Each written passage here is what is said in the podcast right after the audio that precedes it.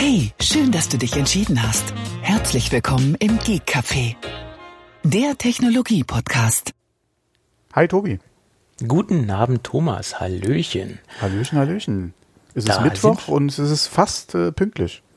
Äh, ich wollte gerade sagen, Lotto am Mittwoch, aber das ist eine andere Baustelle. das ist eine andere Baustelle, ja, ja. Aber ich Da spiele sind wir Mittwochs wieder. auch kein Lotto. Hm, Dann kannst du auch nicht gewinnen. Mhm. Das ist genauso, wenn er nicht Podcast ist. Dann können wir auch nichts ausstrahlen. Äh, ja, So ist Ja. es. Gut. Äh, Folge 361. Und äh, oh Wunder, wir haben heute auch wieder einen Sponsor an Bord. Und der Sponsor ist, wie immer, Rademacher. Und äh, es steht ja bald wieder ein Produkttest ins Haus, hätte ich bald gesagt. Äh, und da machen wir es mal anders. Wir fordern mal die Hörerschaft auf, uns mitzuteilen, welches Produkt sie von Rademacher gerne getestet hätten. Und wir schauen mal, was dabei ist, was, was mich oder dich oder uns oder uns beide interessiert. Und das werden wir demnächst dann äh, unter die Lupe nehmen. Es muss natürlich auch irgendwie ins Setup passen. Ähm, das äh, gucken wir mal, äh, ob das dann so funktioniert und ob wir es dann auch äh, einsetzen können letztendlich. Jedenfalls so ein bisschen Interaktion aus der Community heraus. Und dann schauen wir mal, äh, was wir uns da rauspicken. Ähm, die Wege sollen bekannt sein, äh, wie man mit uns Kontakt aufnehmen kann. Twitter, Form, ähm, äh, Kommentarformular äh, und so weiter. Äh, das, äh, das Übliche, sage ich mal. Schauen wir mal, was dabei rumkommt.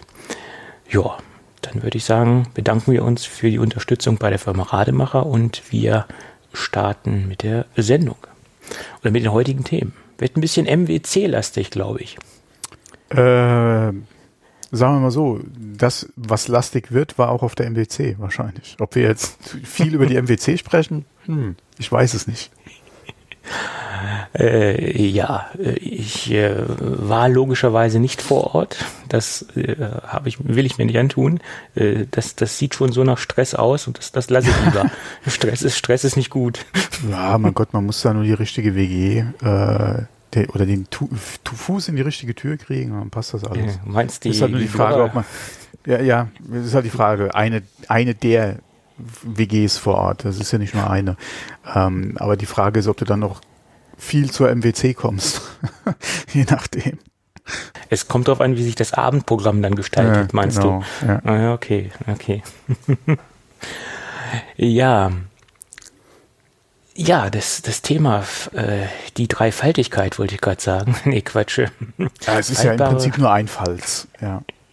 Genau in der Mitte meistens. Und, ne? und bei LG ist es noch nicht mal ein Falz. Nee, da, da kommen wir aber auch noch zu. Genau. Genau. Die, interpretieren das ein bisschen anders. Jedenfalls sieht es so aus, dass, äh, oder es sieht nicht nur so aus, es ist ja so, dass Huawei auch äh, nachgezogen hat und auf der MWC das Mate X vorgestellt hat. Ja, nachgezogen, weiß ich jetzt nicht, ob man es so nennen kann. Das, ist die, die, die, Naja, das ist halt ein. Trend. Ja, Samsung waren die ersten, die es jetzt vorgestellt haben. Ähm, man hatte gerüchteweise jetzt von Huawei, Huawei, Hawaii, wie auch immer, nicht so viel im Vorfeld gehört. Ja, zumindest mal ich nicht.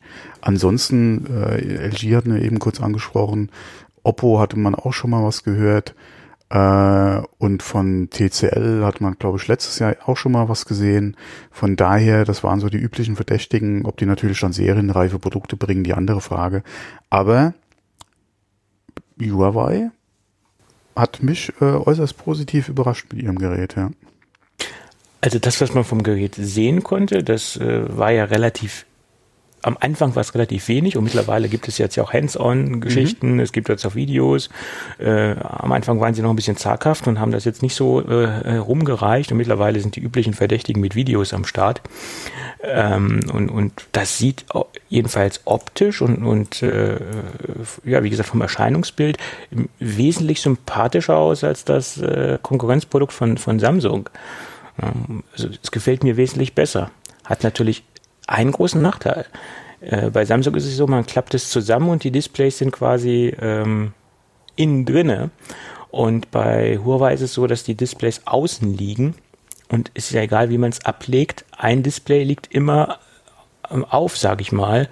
Und da muss man halt gucken, wie das aussieht äh, mit, der, mit der Beschädigung, mit Kratzern und so weiter. Da bin ich ein bisschen skeptisch. Ja, aber die Frage ist halt auch, äh, man, ich denke mal, es wird eine Folie auf jeden Fall benutzt. Das Problem ist halt, wenn du die halt durchgehend aufs Display klebst, hast du das Problem mit dem Falten. Ja, wahrscheinlich. Äh, muss man halt mal gucken, was es da im Zubehörmarkt gibt, beziehungsweise äh, wie das dann gelöst wird. Ähm, ansonsten finde ich es im aufgeklappten Zustand mit der großen Displayfläche auf jeden Fall interessanter als das Samsung. Ähm, weil du durch die, allein durch die Design- bzw. Bauartweise beim Huawei nicht diesen äh, Notch oder Bezel noch hast, ja, wie es beim Samsung hast. Auf den ganzen Bildern vom Samsung ist es ja schön gemacht ja, mit, äh, mit dem Schwarzanteil im Bild, ja, da fällt es nicht so auf. Äh, Im Betrieb sieht man es dann eigentlich schon. Du hast das natürlich bei Huawei ein bisschen anders gelöst, dadurch, dass du ähm, ja, man muss sich da die Bilder mal angucken. Man hat ja quasi so einen, diesen ganzen Display beziehungsweise Technikstreifen äh, ist ja quasi hinter dem Gerät, wenn es aufgeklappt ist. Es ist wie so eine Art Glyph auch. Es steht ein bisschen genau, raus sozusagen. Genau. Ja. Mhm. Also ich finde das besser gelöst. Äh, die Frage natürlich beim Samsung oder was du beim Samsung hast, du hast schon erwähnt, du klappst nach innen weg, hast ein zusätzliches Display, was auch kleiner ist als die Gehäuseform beim Samsung, äh, was dann quasi nochmal im zugeklappten Zustand ähm, das Tele oder das Telefondisplay dann ist. Du hast dann zwei Displays, du hast du hast halt hier beim Huawei nur eins. Ähm, inwieweit das natürlich äh, Sinn macht, beziehungsweise auch die Langlebigkeit äh, einfach von dem Display her muss man bei Samsung, Huawei, bei anderen Herstellern jetzt einfach mal abwarten.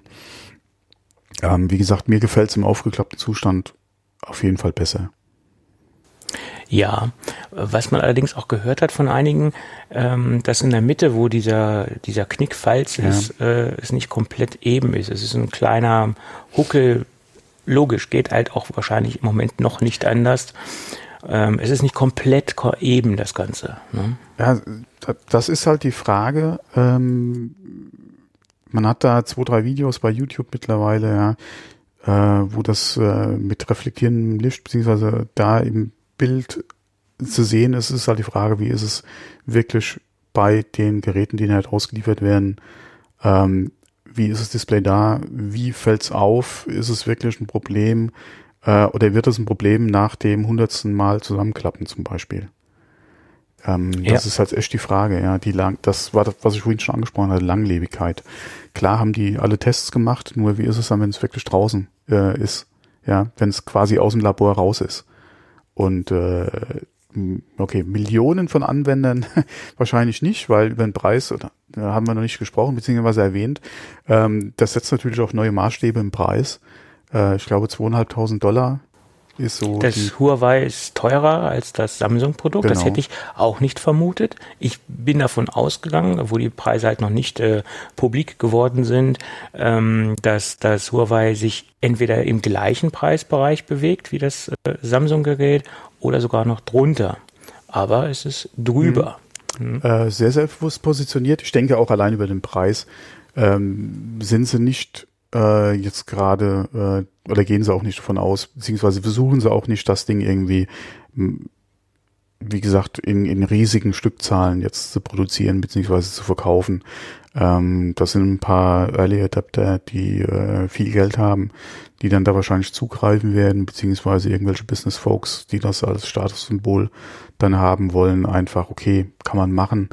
Aber das ist alleine von der Preisgestaltung her jetzt äh, nichts, was da in große Stückzahlen einfach über die Ladentheke geht. Das ist sich auch Samsung bewusst, ja. Ja, das äh, preislich liegen die einfach jenseits von Gut und Böse, ja. Ich sag mal so, das sind äh, kaufbare Machbarkeitsstudien, die man jetzt quasi am Markt hat. Und das Ding ist auch denke ich, noch nicht komplett ausgereift. Man, man kauft da wahrscheinlich ein, ein klassisches Bananenprodukt, da sollte man sich im Vorfeld drüber im Klaren sein. Ähm, das, man das, kauft da halt viel Idee und äh, so eventuell Zukunft. E, eventuell, das ist ein gutes Stichwort, weil man, man, ich glaube, man kann noch nicht konkret sagen, ob sich dieses, dieses faltbare System ja. durchsetzen wird. Ob, ob das jetzt die, die, Zukunft sein wird. Das ist jetzt von, von Herstellern eine Interpretation der, der nächsten Generation von Smartphones und ob diese Interpretation dann bei den Kunden ankommt oder ob das jetzt ähm, akzeptiert wird, das ist die, die große Frage. Die, ja. die, die die Thematik, die sich einfach stellt bei einem Gerät, selbst wenn es jetzt wie das Huawei zum Beispiel relativ kompakt noch ist, wenn es zusammenfaltet.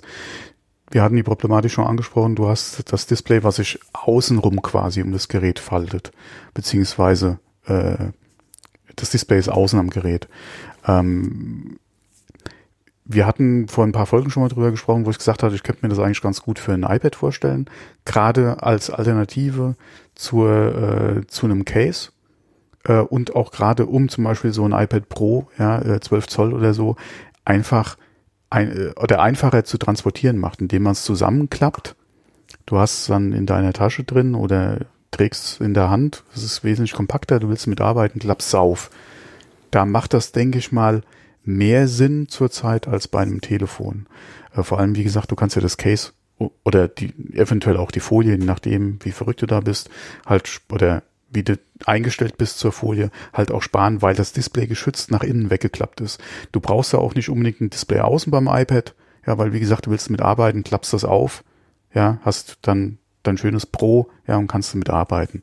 Ob jetzt direkt mit Finger, Stift oder Tastatur, ja, mal dahingestellt, aber das wäre zum Beispiel so ein Anwendungsfall, wo ich mir das super einfach vorstellen kann. Telefon wird ein bisschen schwieriger. Die Frage wäre halt da, je nachdem, wie weit fortgeschritten dann einfach so zum Beispiel Siri wäre. Und du dann eh äh, auch deine Siri-fähigen äh, AirPods dann hast, inwieweit brauche ich überhaupt noch oder muss ich das Telefon noch über das Display steuern? Sondern würde das eventuell auch Sinn machen, dass es nach innen weggeht, du hast außen kein Display, kannst alles quasi über Sprachsteuerung machen und nur dann, wenn du wirklich deine App nutzen willst, deine Daten brauchst, ja, Bilder angucken, Video angucken, ein Spiel spielen willst, dass du rausholst und aufklappst. Ja. Dass du okay. da quasi ein kleines Tablet dann einfach hast. Ja, mhm. dass du zum Beispiel wie ein iPad Mini, ja, das halt noch ein bisschen kompakter bei schönem Display, zusammenklappen, Ende und das dann quasi als Telefon hast. Ähm, Wäre natürlich wieder ein anderer Anwendungsfall, als du jetzt mit dem iPhone einfach hast. Ja. Ähm, aber wie gesagt, die Samsung-Lösung finde ich nicht so elegant, weil du da mit zwei Displays arbeiten musst.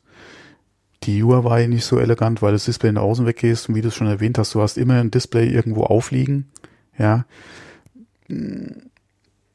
Also ich denke, die, die, die ideale Lösung für die Anwendung Faltdisplay ist da einfach noch nicht gefunden. Ja. Die äh, Frage wäre auch, wenn du es halt machst wie früher die Flipphones, ob das eventuell mehr Sinn ergeben würde, aber dann wird es vielleicht zu lang wieder. Oder nimmst du zum Beispiel so ein S10 vom, vom, äh, vom Formfaktor her und machst es einfach nicht zum Aufklappen zur Seite, sondern faltest das in die Hälfte? Wie so ein Flipphone? Wäre das vielleicht eine Idee oder eine Lösung? Ja, ja alles oder ein Gerät, was man rausschiebt, ähm, aber da hast du ja. ja. auch wieder eine Trennung von zwei Displays sozusagen. Also es ist ja auch wieder, du hast ja nicht diese, diese, diese pure faltbare Geschichte. Ja, die, die Frage wäre halt, inwieweit könntest du so ein Display halt einfach rollbar machen? Dass du wirklich zum Beispiel so das iPhone als Gerät hättest und kannst dann einfach ein Teil rausziehen und machst das Display größer. Würde ich mir eventuell auch von der Anwendung her besser vorstellen als das Aufklappen. Die Frage ist halt wieder, wie stabil ist es, ja. Ähm, beziehungsweise wäre das dann auch so, dass du das dann nicht halten musst, ja, sondern könnte das wirklich dann ausgezogen bleiben und hätte aber trotzdem genug Steifigkeit, um damit eventuell auch mit einem äh, oder halt dran arbeiten zu können, ja. Das ist halt die Frage. Aber ich denke, sowas wäre vielleicht eine bessere Lösung als das Klappen. Ja, Du hättest dann trotzdem nur ein Display, äh, du hättest nach hinten nichts, was irgendwie aufliegen würde und du könntest trotzdem durch das Ziehen äh, halt eine größere Display, äh, Displayfläche, äh, Displayfläche bekommen, wenn du sie benötigst. Mhm. Ähm, aber ich denke mal, da sind wir noch ein Stück weit weg. Das ist noch zu sehr Sci-Fi. Ja. Also in ja, diesem ja. Formfaktor zum Beispiel. Oder, oder gerade in diesem Formfaktor, äh, Mobile Phone. Äh, wir haben es ja äh, im Fernsehbereich schon gesehen. Ja, war das nicht sogar LG mit diesem aufrollbaren Fernseher? Mhm, genau. Ähm, da sind wir anscheinend schon so weit. Ja, äh, zwar auch preislich in Regionen, ja, die sich eigentlich kaum jemand äh, so einfach mal leisten kann. Aber da haben wir ja schon dieses rollbare Display. Das, wie gesagt, in so einem Formfaktor von einem iPhone könnte ich mir praktikabler oder, oder sagen wir, könnte ich mir eher vorstellen, ob es praktikabel ist, ist eine andere Frage. Ähm, mhm. so. Ja. Schwierig. Ja, ich glaube auch, dass, dass das im Moment äh, eine allgemeine ähm, Ausprobierphase der ja, Hersteller ist. Auf jeden Fall. Äh, ähm, der, der Smart, das Smartphone an sich ist so, wie es im Moment existiert, ähm, relativ ausentwickelt. Mhm. Und da muss man halt neue Wege suchen, äh, das zu revolutionieren oder irgendwo einen anderen Ansatz zu finden, in eine komplett andere Richtung zu gehen. Das ist im Moment halt das faltbare Gerät und äh, ob es das jetzt letztendlich sein wird, ist die große Frage. Es ist natürlich ein Ding. Mehr Display in einem kleinen Formfaktor ist natürlich, äh, sagen wir mal so, nicht unbedingt der heilige Gral, aber das ist definitiv eine Anwendung. Inwieweit die beim Telefon Sinn macht oder man, wie eben erwähnt, halt bei einem iPad den Weg geht, ähm, ist halt, muss man halt einfach mal sehen, wie der Markt sich jetzt entwickelt. Vor allem muss man mal abwarten, was Apple eventuell in dieser Richtung einfach bringen wird. Weil da weiß man es ja, die sind nicht unbedingt bei so Sachen äh, der Erste. Aber wenn sie was bringen, ist es eigentlich ausgereift, ja. Ähm, oder von der Idee her, äh, sagen wir mal so, äh, ähm, äh, auch nicht unbedingt so, wie es die bisherigen dann gemacht haben. Ja. Oder aber, oder einfach so ausgereift, wie gesagt, äh, das war iPad war ja auch nicht das erste Tablet, ja, im Prinzip. Nee. Äh, von daher äh, mal gespannt, was da äh, Apple oder aus, aus der Apple-Schublade eventuell kommt und vor allem auch wann. Ähm, aber ich denke, da ist aktuell noch kein Druck da, ja, auch wenn das andere etwas anders sehen, ja. Ich gehe davon aus, dass Apple sich erstmal das Ganze anschaut und dass sie auch schon Prototypen äh, am Start haben und auch schon mit experimentiert haben. Davon ist auszugehen. Aber sie werden sich erstmal den Markt anschauen. Was macht Samsung, was macht Huawei? Äh, Xiaomi hat ja, glaube ich, jetzt auch was äh, gezeigt. Mhm. Äh, äh, was machen alle anderen? Und aus den Fehlern, die die anderen gemacht haben, wird Apple hoffentlich dann lernen und das ja, perfekte beziehungsweise Produkt machen. was hat der Markt äh, angenommen Genau. Beziehungsweise was funktioniert wie einfach nicht. Ja, beziehungsweise welche Designlösung oder technische Lösung hat der Wettbewerb gefunden? Äh, was oder wo, wo können wir da aus, aus den Problemen, die sich da einfach im Alltagsgebrauch ergeben, äh, dann was für uns mitnehmen? Ähm, ist nicht unbedingt der schlechteste Ansatz. Äh, auch, auch die Frage ist, hätte Apple Interesse daran, ein Gerät für ein, okay, die iPhones, gerade die 10er sind ja nicht gerade günstig, ja, aber hätte Apple noch Interesse, noch weiter nach oben zu gehen, ja, wenn es halt kein Tablet ist, wie ein iPad Pro zum Beispiel, hätten die noch Interesse in der iPhone-Linie noch teurer zu werden? Hm, ich ja, weiß es nicht, ja. das ist ja jetzt schon sehr ausgereizt, das Thema. Äh, Preis, Hätte man gedacht, aber gerade mit der Preisgestellung von Samsung und von Huawei äh, ist man da auch eines Besseren belehrt worden. Klar ist das äh, auch ein Stück andere Technik, ähm, aber ich denke mal, die Margen sind da auch entsprechend gut. Könnte ich mir durchaus vorstellen. Ja, da, ja, kommt drauf an. Ja. Sie, sie, werden wahrscheinlich eine sehr geringe Stückzahl davon verkaufen und äh, von der geringen Stückzahl müssen sie natürlich äh, dann irgendwie auch profitabel sein. Man weiß natürlich auch nicht, wie viel Kosten in die Entwicklung gegangen ist bei den Produkten. Ja, ja was, was kosten die Teile? Vor allem, was kostet das Display? Und wo kriegt Huawei sein Display zum Beispiel her? Das ist die Frage. Das wäre die Frage. Wo Samsung seine Displays herkriegt, ist klar. Ja.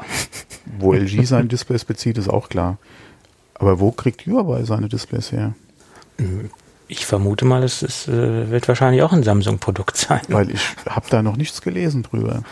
Gab da ja auch schon die schönsten Aussagen, dass die äh, Probleme, dass Apple Probleme kriegen könnte mit den Displays, äh, weil jetzt der, der Markt so fordernd ist bezüglich der ganzen ja.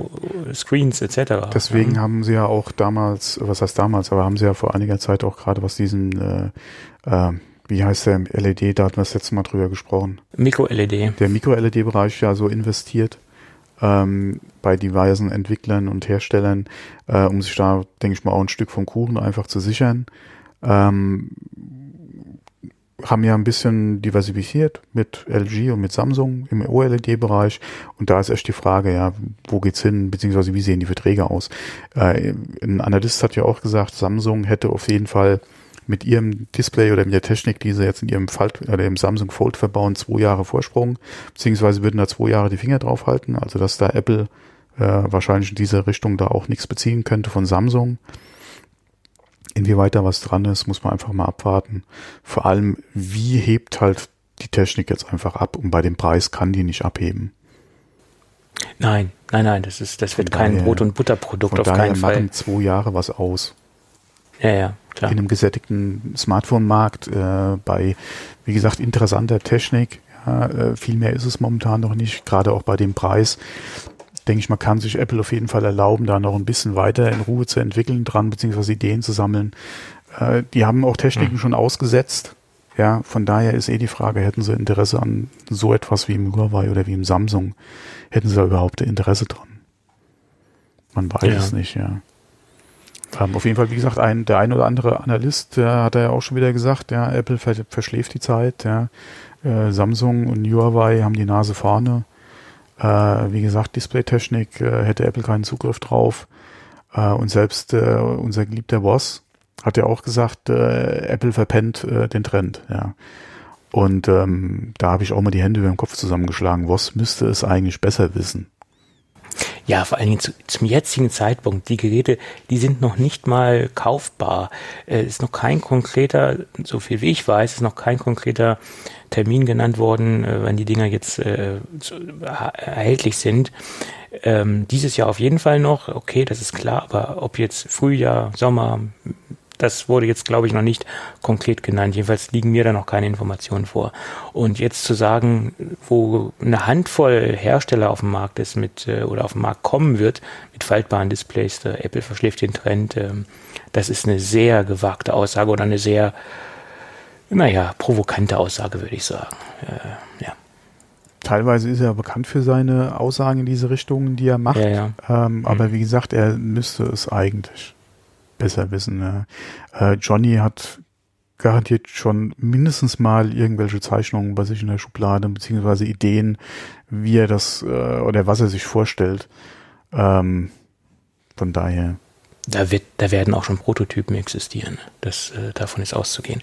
Übrigens, Johnny Eifert hat Geburtstag am 27. Februar. Mhm. Herzlichen Glückwunsch. Er wird es zwar jetzt nicht hören, gehe ich jetzt mal nicht von aus, aber trotzdem. ja, du kannst ihm ja noch eine E-Mail schicken. Äh, wir haben ja auch gerade die Woche gelernt, dass jede E-Mail an Tim Cook auch gelesen wird und äh, wirklich interessante oder herzergreifende E-Mails intern auch rumgereicht werden. Von daher mhm. nur zu, schreib. Okay. Naja, wer schreibt, der bleibt. Ja, so ist das. Okay. Aber wo wir gerade bei faltbaren Geräten waren, ähm, gibt es da noch ein interessantes Gerät von LG, das V50. Interessant, ich weiß nicht. Nee, sagen wir es mal so, es ist eine andere Interpretation. Sie gehen da so einen anderen Weg.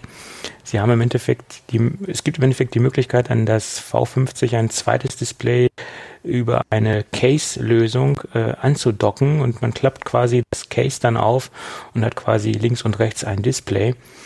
Ähm, ich würde sagen, für manche Anwendungen vielleicht ganz interessant, wenn man jetzt so Multitasking Geschichten macht. Auf der einen Seite hat man dann äh, den E-Mail-Client, auf der anderen Seite zum Beispiel den Browser oder Twitter oder was auch immer. Und wenn man das auch wirklich so umsetzen kann, softwaretechnisch, könnte das ein, auch eine interessante Lösung sein. Ähm, zumal es ja auch eine Option ist. Man kann sich halt überlegen, ob man das irgendwann nochmal dazu kaufen möchte. Ich gehe davon aus, dass es dann auch optional erhältlich sein wird als äh, Zubehör. Und ähm, finde ich jetzt, ähm, für mich wäre es jetzt nichts, ehrlich gesagt, aber ich glaube, es gibt bestimmt Anwendungen und äh, äh, ähm, Use Cases, wo das Ganze äh, interessant sein könnte. Hm. Das ist auch wieder so Nische. Ja, klar ist es Nische, aber LG ist an sich schon im Smartphone-Bereich so Nische. Ja, also LG, Motorola, ja. äh, das sind halt Sony. nischige Produkte. Ja, Ja. Sony, ja. ja Nokia, sel- selbst Nokia. Ja. Nokia 9, die äh, hast du das mitbekommen, die Presseeinladungen, die wollten äh, ungerne äh, deutsche Pressevertreter äh, auf, ihr, auf, ihr, auf ihren Presseevents haben. Und äh, Computerbild hat es dann doch geschafft. Die haben sich dann über ein, ein ausländisches, äh, eine ausländische Publikation äh, drangehängt sozusagen und die sind dann mit reingekommen. Also fand ich auch etwas merkwürdig, dass äh, Nokia keine äh, deutschen Pressevertreter dort haben wollte. Hm, war etwas, äh, Ja, jedenfalls wurde das so nach außen getragen. Äh, ich habe aber keine offizielle Begründung gehört, warum sie es nicht wollten. Naja. Das Nokia 9, äh, ja, auch nicht uninteressant, aber naja. der Smartphone-Markt, hm, also ich weiß nicht, alle Nokia würde ich zurzeit, denke ich mal, eher weniger empfehlen. Ähm, von von Ja. daher ist es echt schwierig, ja, im, im Budgetbereich, okay, da kann man mal äh, den ein oder anderen äh, mal ins Gespräch bringen, aber selbst da, gerade mit der Presse um Huawei rum oder so, wird es dann auch schon wieder schwierig, ja, obwohl da ein paar interessante Geräte auch auf dem deutschen Markt sind, ja. Ähm, ja, ist, ist, ist echt äh, nicht so einfach. Ja, also was ja auch gerade so ein bisschen für Aufsehen gesorgt hat, das war Xiaomi mit der Mi Mix-Serie, die sie Mhm. ja jetzt vorgestellt haben. Das sind preislich sehr interessante Produkte. Mhm.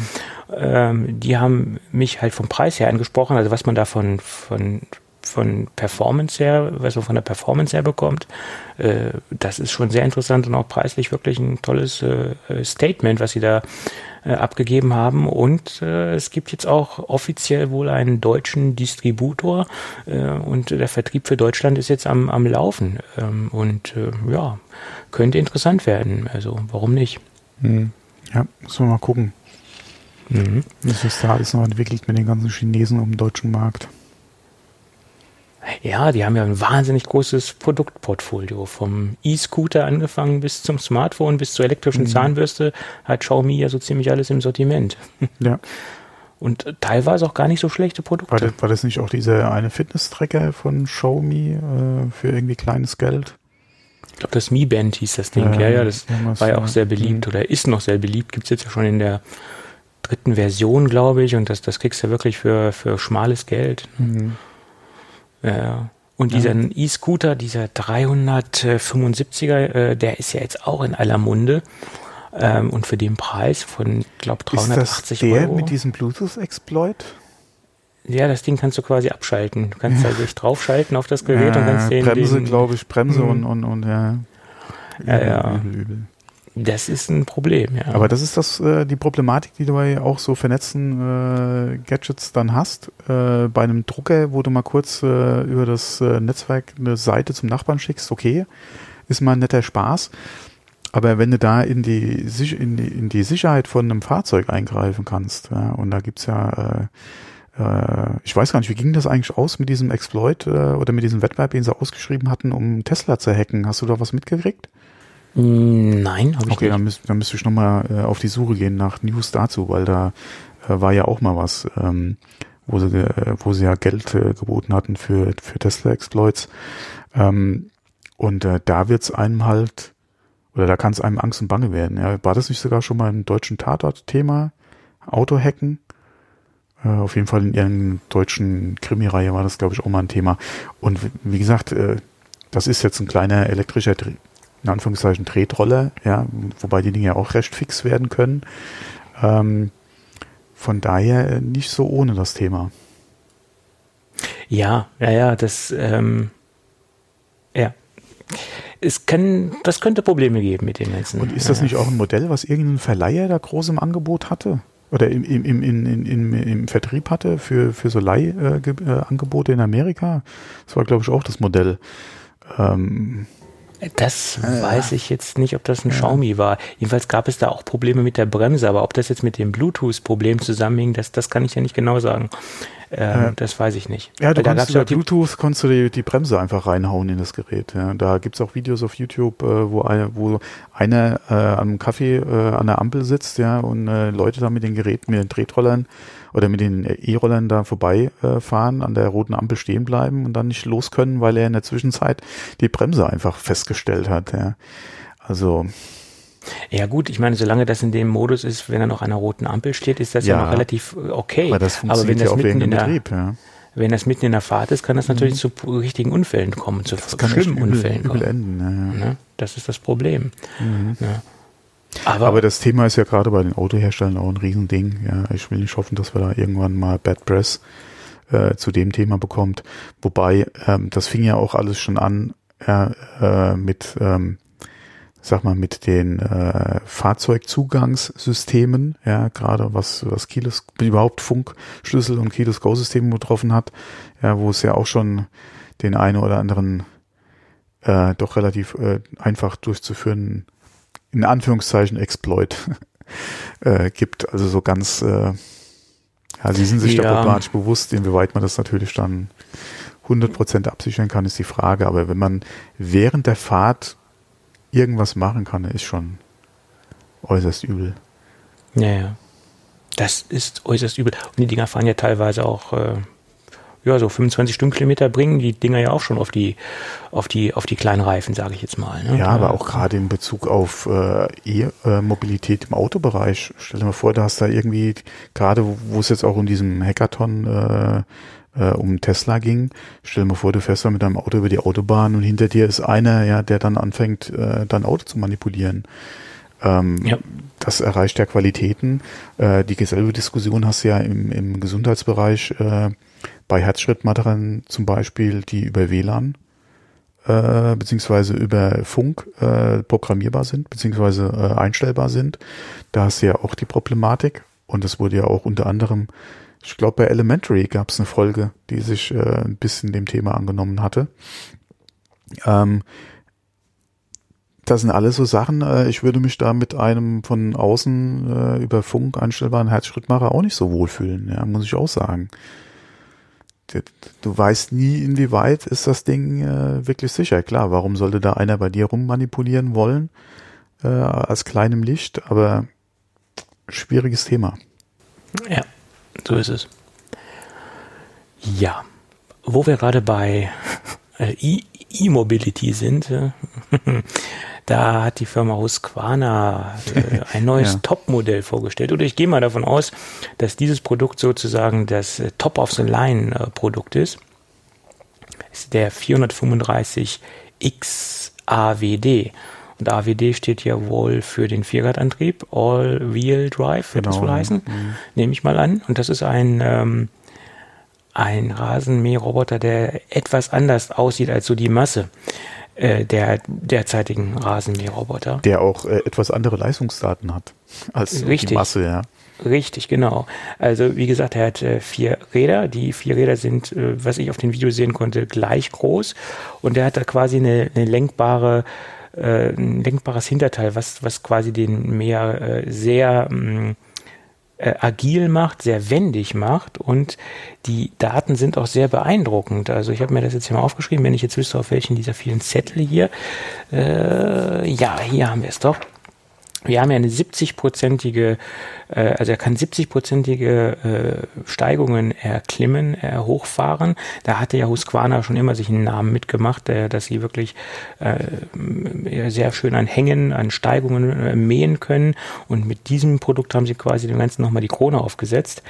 Ähm, wie gesagt, Allradantrieb, ähm, Sprachsteuerung, also die üblichen ähm, Sprachassistenten werden unterstützt, ähm, if this then that wird unterstützt und das Ganze hat eine Open äh, API, also das, das, Ding ist relativ offen und äh, bietet da also eine äh, sagen wir mal, eine gewisse Individualisierung, wenn man sich äh, damit auskennt und weiß, was man damit machen kann.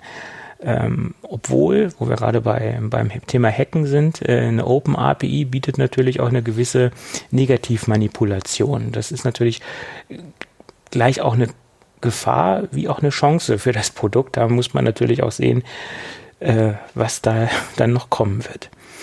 Ja, und die Mähqualität soll natürlich auch äh, exorbitant gut sein. Also Sie reden da von einem neuen ähm, Schnittsystem, neue Klingen, ähm, die schärfer, präziser sind als, als bei den Geräten oder bei den Mährobotern, äh, die Sie sonst im Sortiment haben. Also wie gesagt, das soll so das Top-Produkt von denen sein.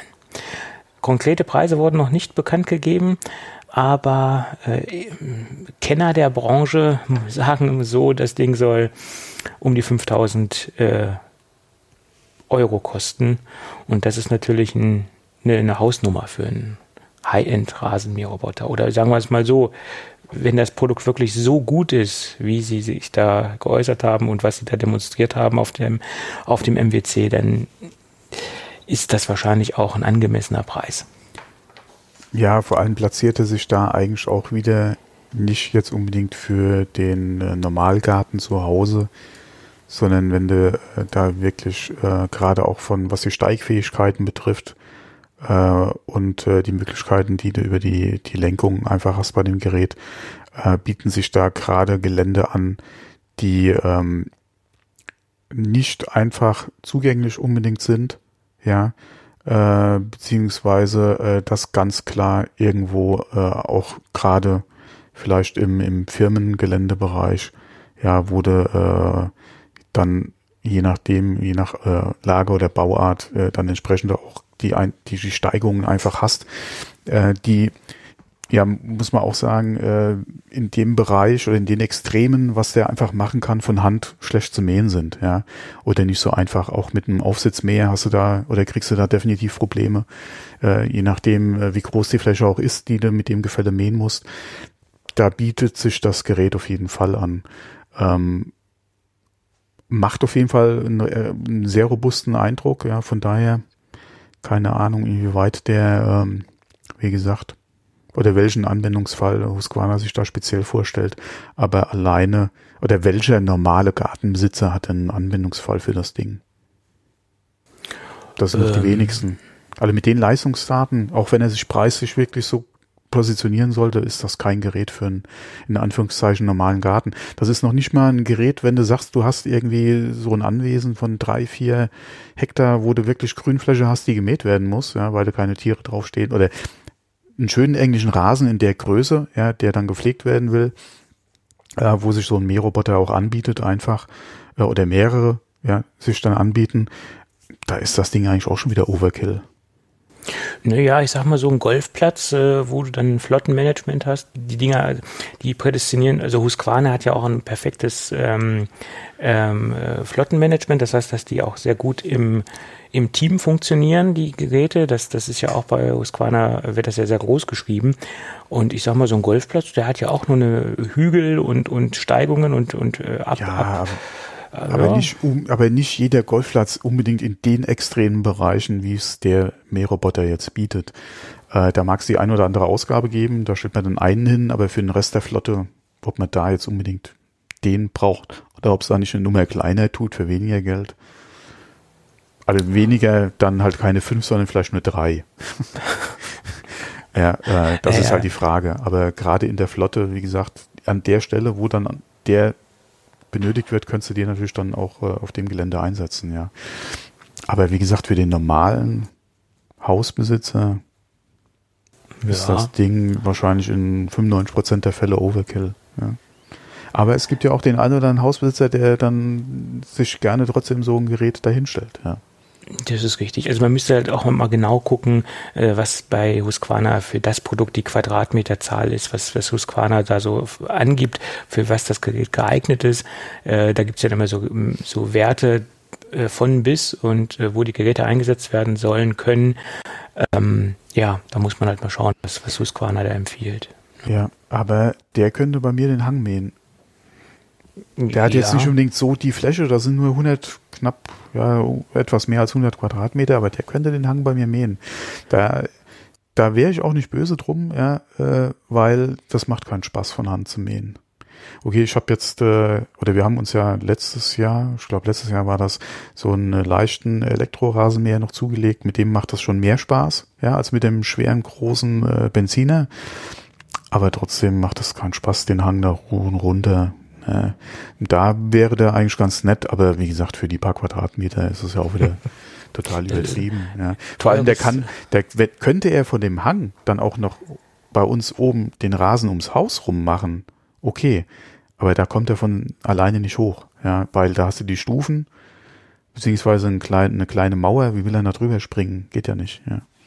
Da fährt er denn den, das Rotorblatt aus und fliegt dann gleich darüber als, genau. als, als, kleine Drohne sozusagen. Das okay. wäre natürlich nicht verkehrt, ja. Ja, ja. Mhm. Aber dann hättest du wahrscheinlich mindestens den doppelten Preis. Äh, wahrscheinlich schon, ja, ja. Und wahrscheinlich öfter mal die Polizei vor der Tür stehen, ja, weil der Nachbar nämlich dann ja, das könnte passieren. Bekommt der Ausdruck Rasenmähermann gleich eine ganz neue Bedeutung. äh, ja, und äh, unsere Freunde von der Firma SanDisk, die haben eine 1 Terabyte Micro SD-Karte vorgestellt. Äh, das Ding ähm, wird im April verfügbar sein. Äh, unterstützt die äh, Leistungsdaten oder die Spezifikation UHS, UHS 1. Also somit kann man auch 4K-Videomaterial mit aufzeichnen. Das schafft die Karte. Äh, von daher äh, relativ interessant, aber Anschaffungswiderstand wie so oft 450 Währungseinheiten. Und wenn man sich das gegenüberstellt, es gibt nämlich eine 512 Gigabyte äh, von SanDisk, die ähm, die gleichen Spezifikationen hat, also auch UHS 1 und die kostet nur 200 Dollar. Und letztendlich ist die, wie gesagt, äh, wenn man sich das umrechnet, äh, ist man mit einer Zweierlösung günstiger dabei. Wenn man das halt auf zwei Karten umsetzen, realisieren möchte, ist man halt noch günstiger, wenn man sich zwei 512er kauft, zum jetzigen Zeitpunkt. Aber wenn ich mir anschaue, wie günstig mittlerweile auch die kleineren Karten geworden sind, letztens war eine 200 Gigabyte bei Amazon für äh, 35 Euro zu bekommen, äh, Wahnsinn, wenn man überlegt hat, wie die gestartet haben, in, in welchem mhm. Preissegment die, die unterwegs waren. Äh, irgendwann kommt dann eine 2 Terabyte raus oder eine 1,5 Terabyte äh, und dann wird das Ding auch äh, wieder preislich nach unten gehen. Das, das Spiel kennen wir ja und nichts, nichts fällt so schnell im Preis wie Speicherkarten derzeit. Naja, ein Terabyte, warum auch nicht? Ja, weil man es kann. Wenn man es braucht. Ja, ja, je nach Anwendungsfall, du musst halt äh, die Karte nicht wechseln. Ja, das ist, äh, darf man nicht unterschätzen. Ähm, die Frage ist halt nur bei den Preisen, äh, wo wird die Karte eventuell im Außenbereich eingesetzt und wie lange ist sie dann noch da? das ist halt ja. die andere Frage. Nee, aber ähm, ja, ob es beim Filmen jetzt so drauf ankommt, ob es auf 512 oder, äh, oder 1 Terabyte schreibst, ist halt die Frage in 4K. Es kommt auf die Kamera drauf an, ähm, welches Datenvolumen fällt halt bei 4K oder wie viele Minuten kannst du halt bei 4K halt aufzeichnen. Ähm, und ja klar, für einen Vlog oder so, One Take, ja, okay, ähm, keine Ahnung, wie, wie viele Minuten kriegst du auf eine Karte drauf? Ein Terabyte? Ich habe keine, keine, Ahnung, wie das Kompressionsverhalten ich, ich, ich oder keine in welchem Format da die, die, die gerade die Vlogging-Kameras da momentan schreiben. Keine ja. Ahnung. Da wird wahrscheinlich einiges drauf gehen. Ähm, Casey hat ja aber noch nicht im Einsatz, oder? Weiß ich nicht, keine Ahnung. Wahrscheinlich schon, ja.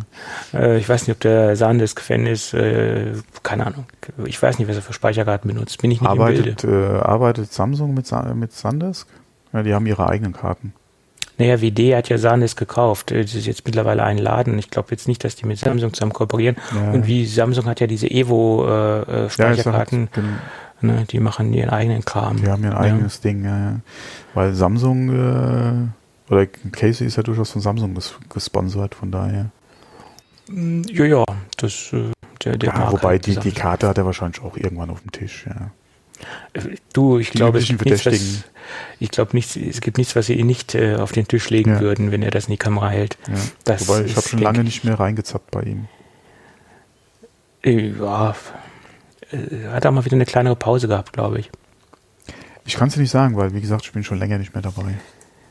Aber you ja. generell YouTube-Content ist bei mir momentan sehr, sehr wenig.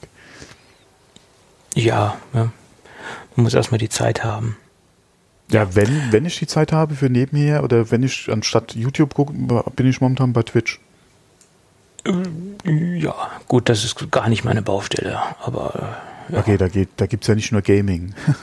äh, aber mir ist der Live-Content, äh, gerade auch was eventuell Interaktion äh, mit, dem, äh, äh, mit dem Streamer betrifft, dann doch lieber als einfach nur Konserve zu konsumieren.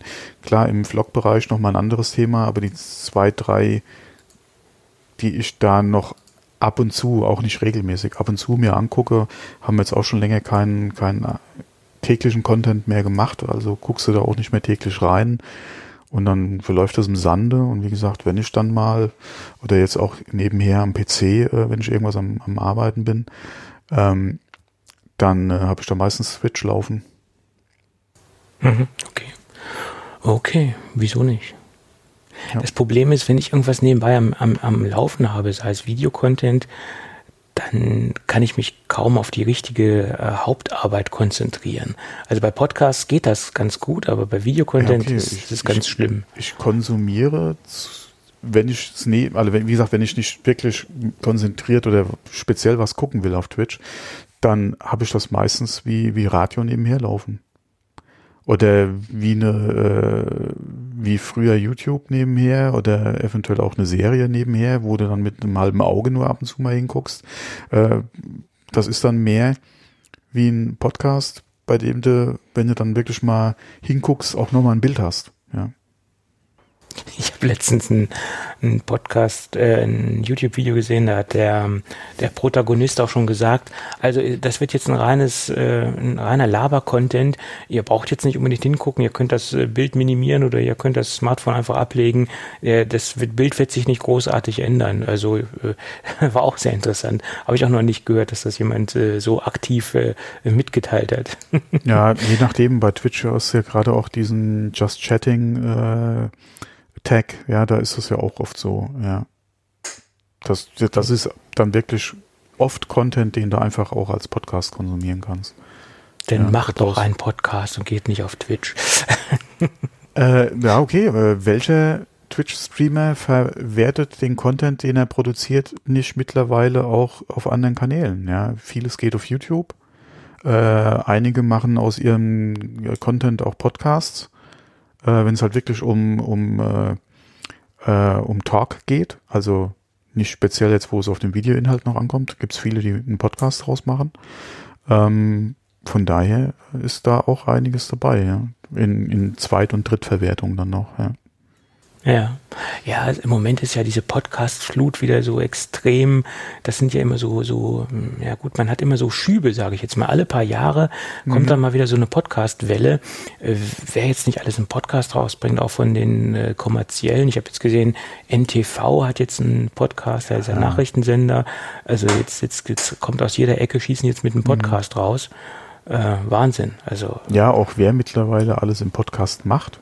Ja, wo, wo du früher gesagt hättest, okay, das ist äh, normalerweise äh, Ra oder, oder der kommt, oder das ist ein Radiomoderator oder Moderatorin, ja, oder der äh, hat früher eine Sendung im Fernsehen gehabt, äh, oder der war halt äh, X oder hat X gemacht, ja, die sind ja auch sehr viele mittlerweile sehr erfolgreich äh, in den iTunes-Charts unterwegs. Ähm, von daher macht das durchaus Sinn. Und warum nicht, ja?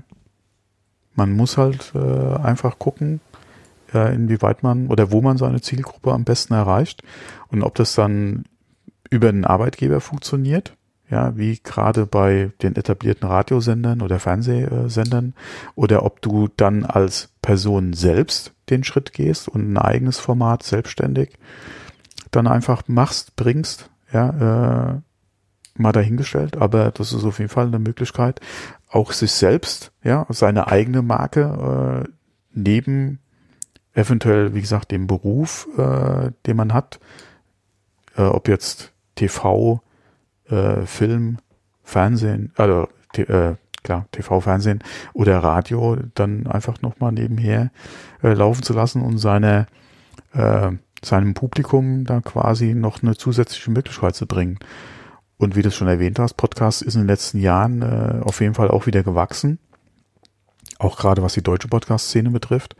Äh, und natürlich sehr interessant geworden. Ja, nicht unter, nicht ohne Grund hat Spotify äh, ja auch zwei, äh, okay, in Amerika jetzt aber zwei Podcast-Netzwerke gekauft, um da einfach äh, in Zukunft dann exklusiven Content produzieren zu können. Ja, um Leute äh, einfach auf ihre Plattform einfach zu bringen. Ja, um da auch so, äh, ja, Platz, ja, eigentlich dem Platzhirsch äh, iTunes da was entgegenzusetzen, ja, mit eigenem Content. Ähm, ist natürlich eine Möglichkeit, ja. Kann man machen. Ja, ja, klar. Und das Schöne daran ist, wenn man halt das als Radiomoderator macht und man macht quasi seine, sein eigenes Programm, hat man auch viel mehr die Möglichkeit, ähm, sich besser so zu präsentieren, wie man es selbst möchte. Man ist an kein, kein Wording gebunden, man ist an kein Format in dem Sinne gebunden. Äh, man ist halt, man kann mehr Wording, von seiner Persönlichkeit äh, zeigen. Lass ich mal dahingestellt, ist halt die Frage, was lässt der Arbeitgeber halt zu, beziehungsweise inwieweit, bei welchem Vertrag hast du denn?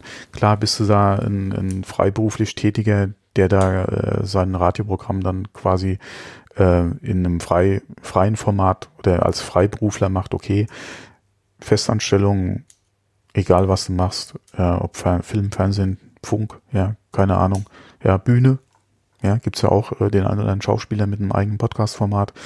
Ähm, ist halt immer die Frage, was, was kannst du halt vertraglich noch, noch nebenher machen, ja, welchen Content darfst du bringen?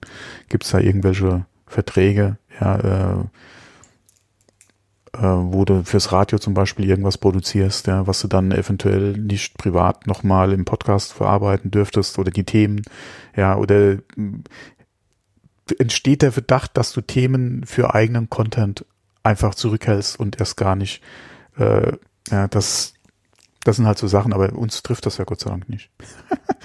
Nee, wir können ja machen, wie wir Lust haben. Das ist wahr. Ja, ja. Äh, aber ich meine jetzt sie können halt gewisse Dinge ja, anders machen, als sie halt im, im formatierten ihr, Radio ja, von sich geben. Vor allem ihrem Publikum und den Fans halt einfach auch mehr Content oder auch anderen Content einfach anbieten. Ja. Und in der Regel wird er ja sehr gut angenommen. Und die teilweise gibt es ja auch wirklich Leute, die komplett quer zu dem, von wo sie eigentlich ursprünglich kommen, ja, äh, Content machen. Und das finde ich eigentlich sehr interessant und spannend, ja. Ähm, ja, und ähm, ich sag mal, diese Moderat diese Moderatoren, die wirklich früher äh, auch im Radio Persönlichkeiten waren und äh, auch aus dem Radio gekommen sind, das findet man ja im heutigen ähm, Umfeld gar nicht mehr. Nehmen wir mal an, wie Thomas Gottschalk, äh, Günther Jauch, ähm, Fritz Egner etc., das sind ja alles Leute, die quasi äh, ihre Wurzeln im Radio haben und dann quasi dann den Sprung ins Fernsehen gemacht haben und äh, Persönlichkeiten waren, weil sie halt auch äh, ganz andere Möglichkeiten in der Programmgestaltung ja. hatten, was ja heute gar nicht mehr geht äh, in ja. dem Umfang. Was ja. ich bei den Typen sehr schade finde, ist, dass es noch keinen gab, äh, sei es jetzt Apple, sei es Amazon, sei es alle Audible, äh, sei es Spotify, ähm, die solche Typen wirklich für ein Podcast-Format oder von mir aus auch äh, für ein für ein Podcast ja, oder für ein oder was auch immer oder auf jeden Fall halt für ein Podcast-Format irgendwie gewinnen konnten. Das muss ja jetzt nichts sein, was täglich erscheint. Ja, aber so ein, ja so ein gerade ein Thomas Gottschalk, äh, auch ein mhm. Mike Krüger, äh, ein Jürgen von der Lippe, ja, ähm, die auch wirklich nicht auf den Kopf gefallen sind, die zu Themen auch wirklich was sagen können, dass da nicht moderiert, ja, da, da muss es ja nicht alleine machen, aber dass da nicht moderiert äh, was kommt, ja, das ist das ist was, was ich mir nicht erschließt. Okay, die Leute müssen auch Zeit haben. Du musst das zeitlich auch irgendwie unter einen Hut bringen können, was bei, was eigentlich über das Internet auch kein Thema ist, weil du bist ja nicht ortsgebunden. Du musst das ja nicht im Studio machen. Das ist richtig. Äh, ich meine, der Bayerische Rundfunk hat jetzt ja wieder versucht, äh, einmal im Monat so eine Sendung zu gestalten, die relativ offen ist und auch ähm, wo der Moderator eine recht offene Hand hat oder da kommt, da ist jetzt auch wieder äh, Thomas Gottschalk mit im Spiel, der, der moderiert ja glaube ich jetzt einmal im Monat äh, mit Fritz Egner, ich glaube freitags äh, eine Musiksendung, äh, wo sie relativ freie Hand haben. Aber das ist ja eine Ausnahme, die wir im Moment in der Radiolandschaft vorfinden mhm. und das war ja früher die Regel. Früher hat man ja quasi auch bewusst eingeschaltet, um sich diese Sendungen mit Thomas Gottschalk zum Beispiel anzuhören, weil das ein Highlight war. Wenn die beiden, Thomas Gottschalk und Günter Jauch, eine Sendung gestaltet haben, dann ist man, äh, dann hat man ähm, bewusst das Radio eingeschaltet. Das macht man ja heute zum größten Teil nicht mehr. Heute ist das ein Medium, was man nebenbei konsumiert. Äh, ich, ich, ich schalte jetzt nicht bewusst ein und höre heute eine, eine Radiosendung. Das ist ja sehr, sehr selten. Da gibt es zwar im Deutschlandfunk noch so Traditionssendungen, hier das Sonntagsrätsel oder wie das auch immer heißen mag, äh, ist dann aber auch eine Altersgruppe, die äh, nicht in unserer Liga spielt, sage ich jetzt mal. Äh, das sind so, so Sendungen, die aus früheren Zeiten noch überlebt haben, äh, aber auch nicht in unserem Altersbereich. Aber wer aus unserer Generation schaltet heutzutage noch bewusst das Radio ein, um eine Sendung zu hören? Finde ich nicht, kenne ich nicht. Das war früher so. Ja, ist schwierig. Aber was mir gerade eingefallen ist, wo du Radio gesagt hast, ähm, ich habe gerade nochmal schnell gegoogelt, äh, weil ich dunkel habe ich mich dran erinnert. Der Gottschalk hat im Radio äh, eine Musiksendung moderiert und anscheinend gibt's die immer noch bei Bayern 1. Ähm, ich bin mir jetzt nur nicht sicher, gibt's die als Podcast-Format? Oder wird die nochmal zweitverwertet irgendwo? Das habe ich jetzt noch nicht gefunden. Ja, ich weiß halt nur, dass er, wie gesagt, einmal im Monat was mit Fritz Egner zusammen macht. Ne? Ach, warte mal hier. Äh, da müssen wir mal. Hast du Spotify gerade offen? Äh, nein, kann ich jetzt aber aufmachen. Äh, Thomas mal. Gottschalke Radioshow. Guck mal, ob es die bei Spotify gibt. Thomas also Spotify, es gibt ja nichts, was es bei Spotify nicht gibt. Und, nee, aber auch Bayern die äh, Sendung halt im, bei nochmal zweitverwertet quasi bei, bei äh, Spotify. Bayern 1, das nennt sich, nee, Thomas Gottschalk Silvesterparty, äh, nee. Weil hier steht, ja äh, hier steht, äh, nee, folgen Sie Twitter?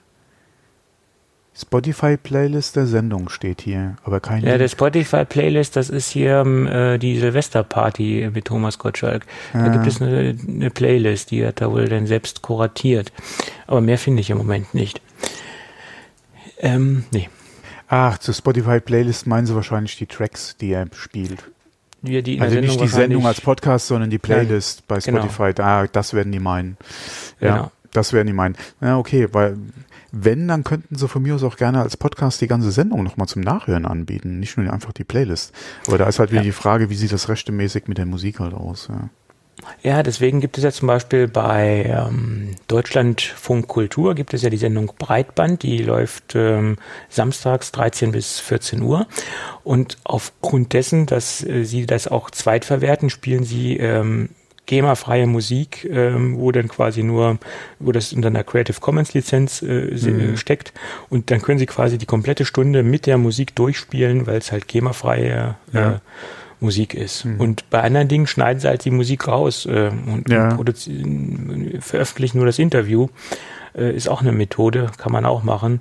Bloß meistens bleibt dann halt auch nicht mehr viel von der Sendung über, wenn sie den laufende Musik rausschneiden. Ne? Ja, ne? wobei ich habe früher regelmäßig hier sonntags äh, immer mal Radio gehört, wenn halt diese Interviewserie war mit dem äh,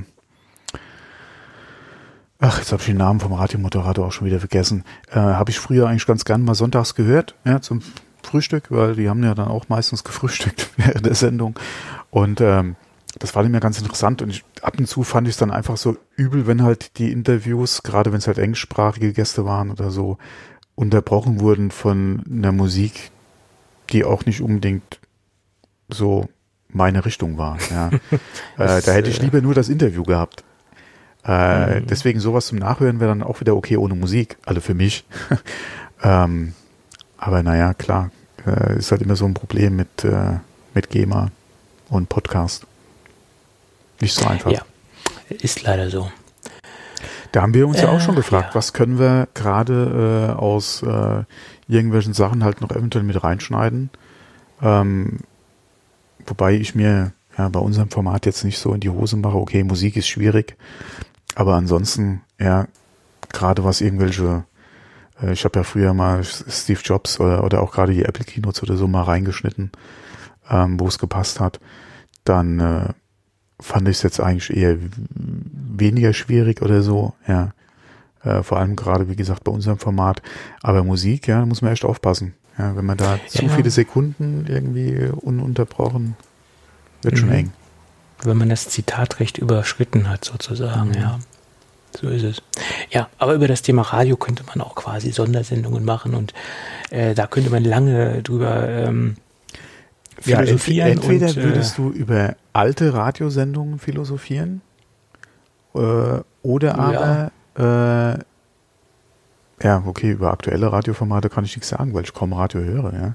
Ja. Entweder willst du über alte Sachen sprechen oder was du gerne hättest, wobei du wahrscheinlich nicht die Zeit hättest, dir es dann im Endeffekt anzuhören, außer es gäbe das auch noch als Podcast, um das halt zeitsouverän dann einfach zu hören. Und dann ist die Frage, inwieweit macht dann Radio äh, für mich als Zielgruppe noch Sinn? Ja, äh, beziehungsweise wäre einfach eine Radiosendung als Podcast in der Zweitverwertung, inwieweit würde das für mich Sinn machen? Ja, ähm, klar, Interviews oder so, die mich interessieren, ja. Ansonsten, ja, ja. schwierig. Es ist, äh, die, die Radiolandschaft ist relativ äh, gleich gebügelt worden, muss man ganz ehrlich sagen. gibt wenige Sender, die sich noch abheben. Es ist, sagen wir mal, sehr seelenlos geworden. Das Problem ist einfach auch das Hörerverhalten. Äh, ja, ja. Das ist es, ja. Das ist wie bei Zeitungen, ja, das ist wie bei Nachrichtenformaten im Fernsehen. Ähm, ja, die Aufmerksamkeitsspanne wird immer, immer geringer. Die Leute wollen eigentlich nur noch an Musik oder sagen wir mal, das Gros der Radiohörer ja, ist, wenn die Charts fünfmal am Tag hoch und runter gespielt werden, eigentlich schon zufrieden. Äh, von daher wird es echt schwierig, ja. Ja, ist so. Naja. Wir können es leider nicht ändern. Aber was, was nicht schwierig ist, das sind die äh, iOS 12 äh, äh, Systeme oder, oder installierten Systeme, die unterwegs sind. Um jetzt mal wieder einen ganz harten Cut zu machen aus, aus dem Radioprogramm in die nackte Realität. Äh, weil es sieht so aus, oder es sieht nicht nur so aus, es ist so, weil Apple hat ein paar Zahlen veröffentlicht, dass 80 Prozent der äh, Nutzer äh, auf iOS 12 sind, 12 Prozent der Nutzer auf iOS 11 und 8 Prozent äh, sind auf älteren Betriebssystemen oder älteren iOS-Versionen unterwegs und 80 Prozent ähm, auf aktuellen Systemen. Das ist schon eine sehr solide Zahl. Ich möchte jetzt nicht wieder die, den Vergleich bemühen, was mit Android los ist. Äh, ist auch ein Vergleich, der ein bisschen hinkt, weil die ganze Landschaft halt im Allgemeinen extrem fragmentiert ist. Ja. Jetzt sagt er nichts mehr. Äh, nee, ich bin ganz ohr. Was, was soll ich da noch dazu sagen? Ja? Nee, es, es macht auch keinen Sinn, jetzt darüber noch groß, äh, große Statements abzugeben, dass der Android-Markt extrem fragmentiert ist. Das ist ja kein Geheimnis. Das haben wir schon oft gesagt und das, ähm, das ist ja nun mal so. Ne? Aber 80 Prozent ist schon schön. Da kann man schon zufrieden sein. Da äh, würde sich jeder andere Hersteller auf jeden Fall die Finger nachlecken. So sieht's aus. Und die Auch Finger danach Microsoft. lecken. Ja, auch Microsoft. Mhm. Und die Finger danach lecken wird sich wahrscheinlich auch die Sparkasse. Äh, Das hoffe ich mal. Äh, nein, Äh, die werden eher kotzen.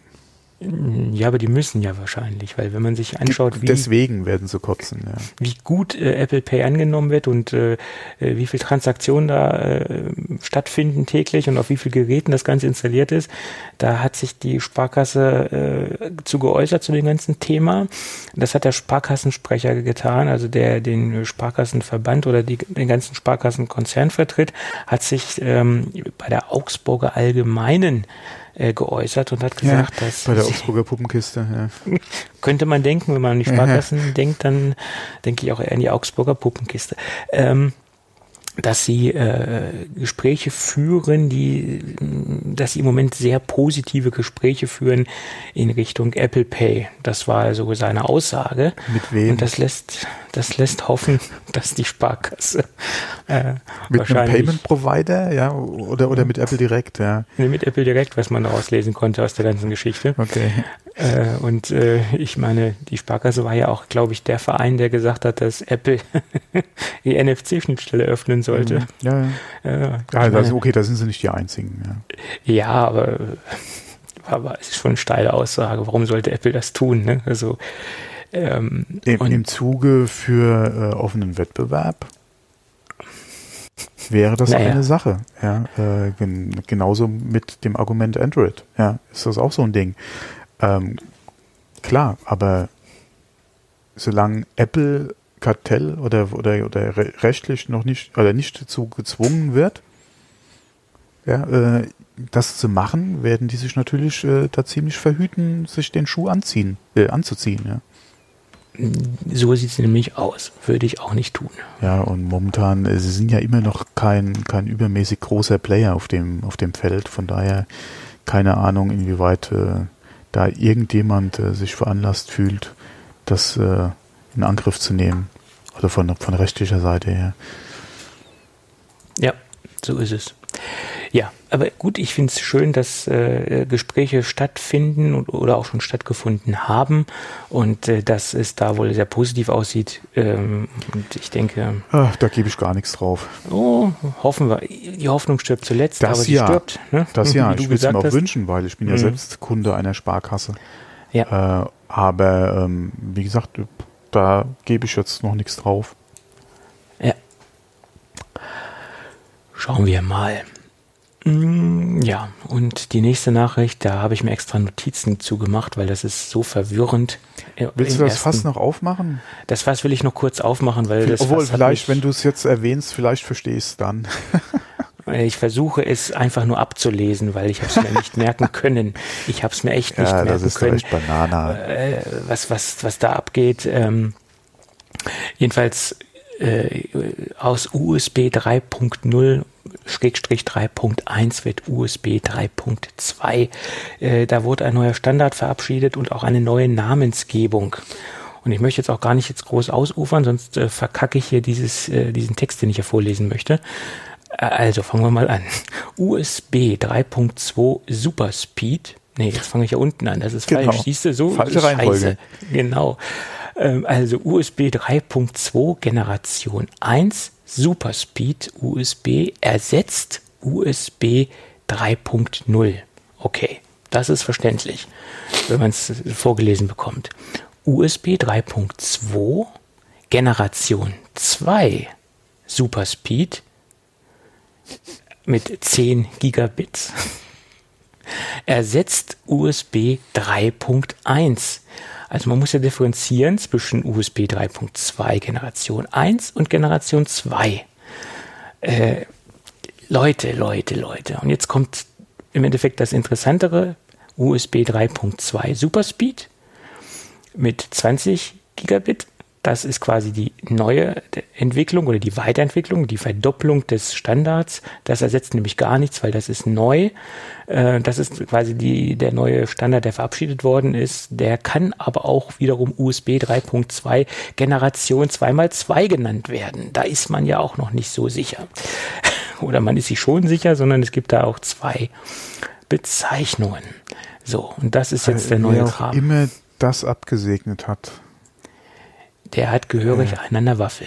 Vor allem, wer, ähm, wer, wer, konnte sowas vorschlagen und warum hat das, das, das Konsortium oder beziehungsweise die, die Standardisierungs, äh, das Standardisierungsgremium das angenommen? Wieso muss man die alten USB-Standards beziehungsweise Bezeichnungen jetzt in 3.2 umbenennen? Ja, What? das erschließt sich auch nicht. Ich meine, wenn ein neuer Standard dazukommt, der jetzt an der letzten Stelle steht, ja, dann ist er abwärtskompatibel. Okay. Ja, dann ist es ja okay. Ähm, aber dass jetzt alte Standards einen neuen Namen ja. bekommen ja. und dem Laien wahrscheinlich gar nicht bewusst ist, dass es im Endeffekt nichts weiter ist als USB 3.0, das ist total verwirrend.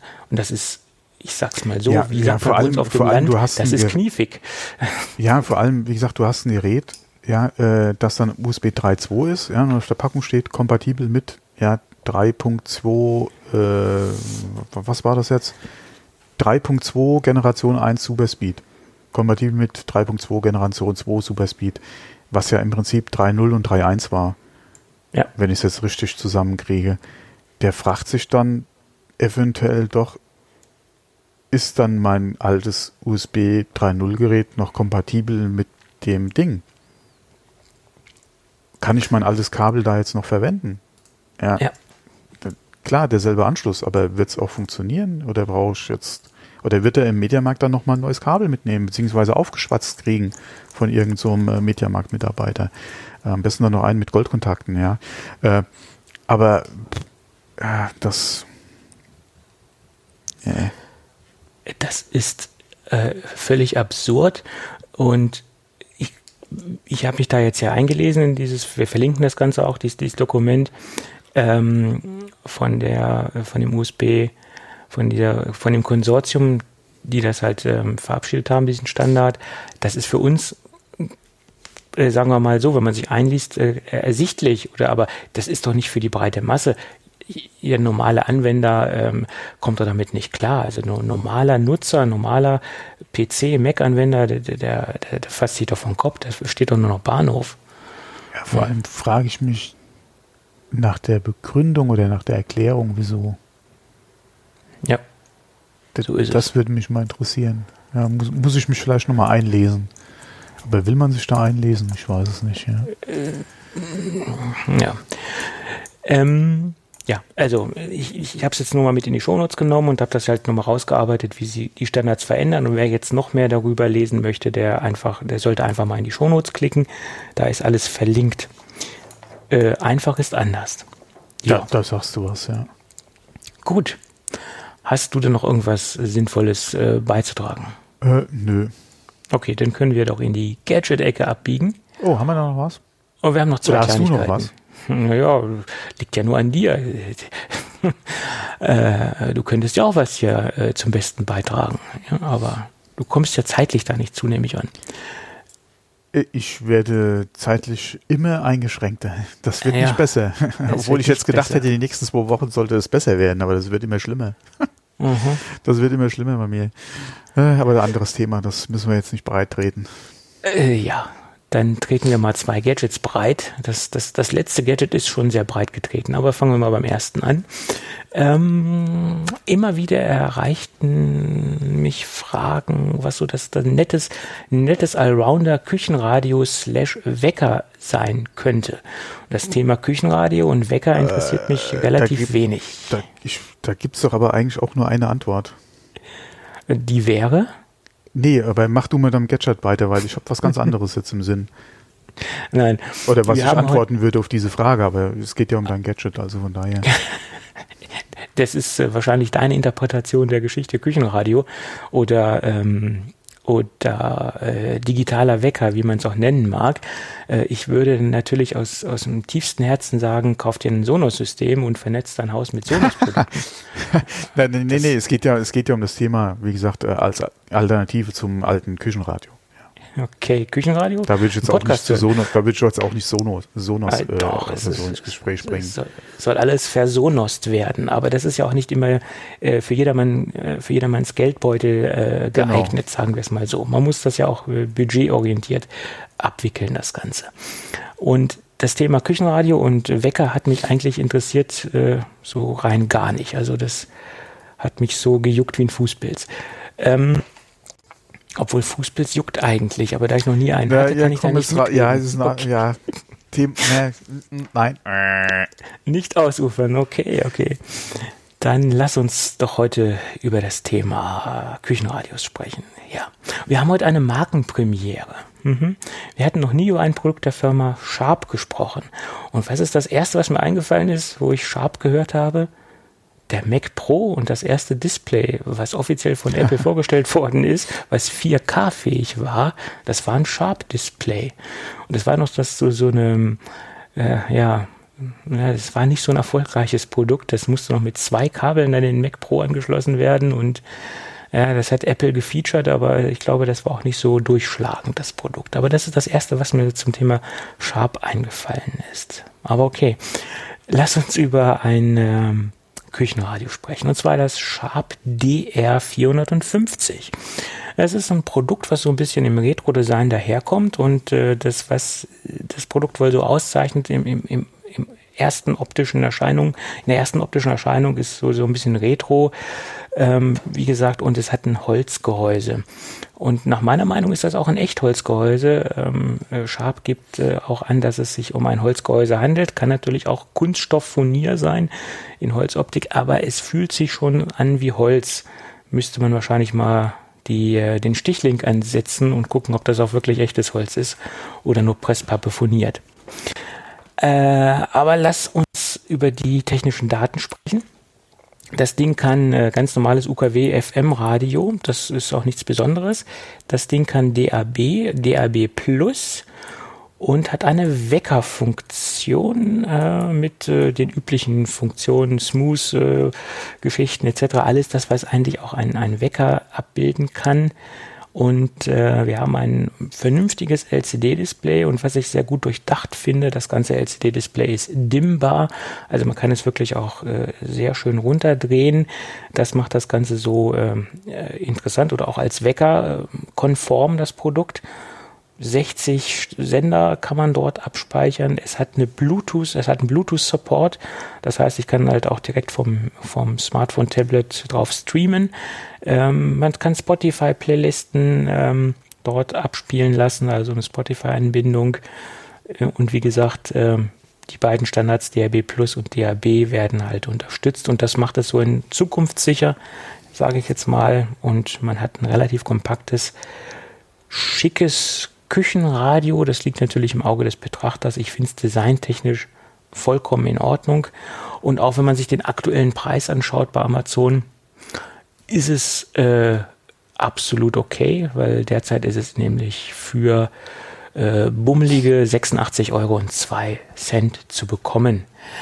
Ich habe es hier in der Farbe Braun ähm, vorliegen und die finde ich persönlich auch recht gelungen. Ist nicht ganz so, es gibt es in Schwarz, es gibt es wie gesagt in Braun und in so einem Grauton und ich habe es wie gesagt in braun. Braun ist ganz nett. Finde ich persönlich. Ist nicht ganz so duster wie schwarz, sieht man auch den Staub nicht ganz so schnell drauf äh, wie auf dem schwarzen mhm. Produkt. Ja. Äh, wie gesagt, das ist jetzt kein High-End äh, äh.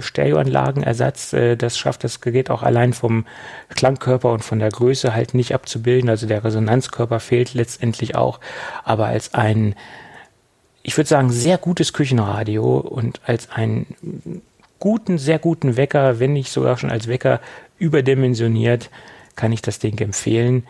Äh, fairerweise muss ich auch dazu sagen, mir fehlt jetzt der komplette Überblick an den sogenannten Küchenradios. Äh, aber ich finde, wenn ich jetzt meine äh, Anforderungen äh, widerspiegle, die ich an ein Küchenradio habe, wird es mit dem Produkt vollkommen erfüllt oder würde es erfüllt werden, wenn ich nicht da überall schon Sonos-Produkte stehen hätte und ich das Problem Küchenradio mit Sonos erschlagen habe. Mhm. Sagen wir es mal so. Muss man fairerweise dazu sagen, aber es kamen halt viele Anfragen von Hörern, auch aus der Vergangenheit. Äh, was empfehle ich als Bluetooth-fähiges Küchenradio? Und da kann ich jetzt sagen, Sharp. Ja, ich habe in der Zwischenzeit mal auf der Seite geguckt, alles steht Holz-Lautsprechergehäuse. Ja, dann wird es das auch sein. Ja. Ja, ja. Macht auch so den Eindruck. Ja, ja, ähm, was ich vorhin äh, da gesagt hatte, äh, ich hatte auf den Link mal geklickt und hatte das Retro-Design gesehen und bin davon ausgegangen, das ist ein internetfähiges Gerät. Oder ein WLAN, dass du halt darüber dann Internetradio hörst. Aber es ist ja Nein. wirklich ein Radioempfänger, der hat ja auch auf der Rückseite noch eine Antenne. Richtig, genau. Die, ja. ja, und das ist ja DAB bzw. DAB, DAB Plus. Plus. Mhm. Äh, also es hat mit Internet und, und Radio und WLAN gar nichts zu tun, sondern es ist wirklich ein Radio. Ja. Also wer, wer auch keinen WLAN äh, oder halt keinen äh, bekannten digitalen Assistenten in der Küche haben will, der eventuell oder wo man das Gefühl hat, der hört den ganzen Tag zu, ja, bei dem Kram, was ich von mir gebe, ist das durchaus eine Alternative, ja, weil Technik, die nicht drin ist, ja, kann ja, auch nicht klar. zuhören. Ja. Richtig. Und, und wer jetzt zum Beispiel halt äh, auch direkt streamen möchte, kann es über Bluetooth tun, bietet das Gerät, wie gesagt, ja genau, auch. Genau, Bluetooth-fähiger Lautsprecher dann quasi. Ja. ja. Mhm. Von daher ist es ein interessantes Produkt, finde ich jetzt.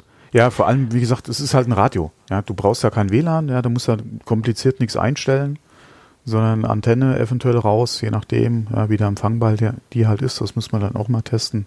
Ja, äh, aber äh, gerade eine beim, beim Digitalradio hast du eh das, äh, den, den, den Vor- oder Nachteil, entweder es geht oder es geht nicht. so ein Rauschen Das- gibt's da nicht. Das ist das Konzept der Digitalradio, Genau. richtig, genau. Ein Rauschen ist da nicht, ja. Und äh, was ich auch gut finde, es ist eine vernünftige Teleskopantenne, nicht weil Ja. bei vielen günstigen einfach so eine, so eine Wurfantenne, die man da rauswirft, Genau, sondern eine ordentliche, Bild, ja. eine ordentliche Teleskop. Ja, Deswegen, äh, als ich mich eben durch die Bilder bei Amazon geklickt habe und habe auf der Rückseite die Antenne gesehen und ich so, hä? hä? Ah, okay, DAB, DAB Plus, okay, ja, nix mit. Hättest du äh, mir auch nur zuhören müssen, dann hättest ja, nee, äh, ich habe ja vorher schon, bevor wir über, drüber gesprochen Ja, haben, mich durchgeklickt. Und Äh, auf der Seite hatte ich in der Beschreibung auch zuerst gelesen, drahtloses Musikstreaming. Und ich so, oh, hat das Ding doch WLAN, zusätzlich noch zum DAB nee, äh, nee. und der FM. Aber das ist, die beziehen sich da äh, auf das Bluetooth. Ja. Mhm. Gut, dann würde ich sagen, haben wir das Thema noch abgehandelt, weil so viel kann man darüber jetzt auch nicht mehr sagen. Ähm, die Key Features haben wir ja, denke ich, ganz gut erläutert. Ja, wobei mit dem Design kannst du im Prinzip nichts falsch machen.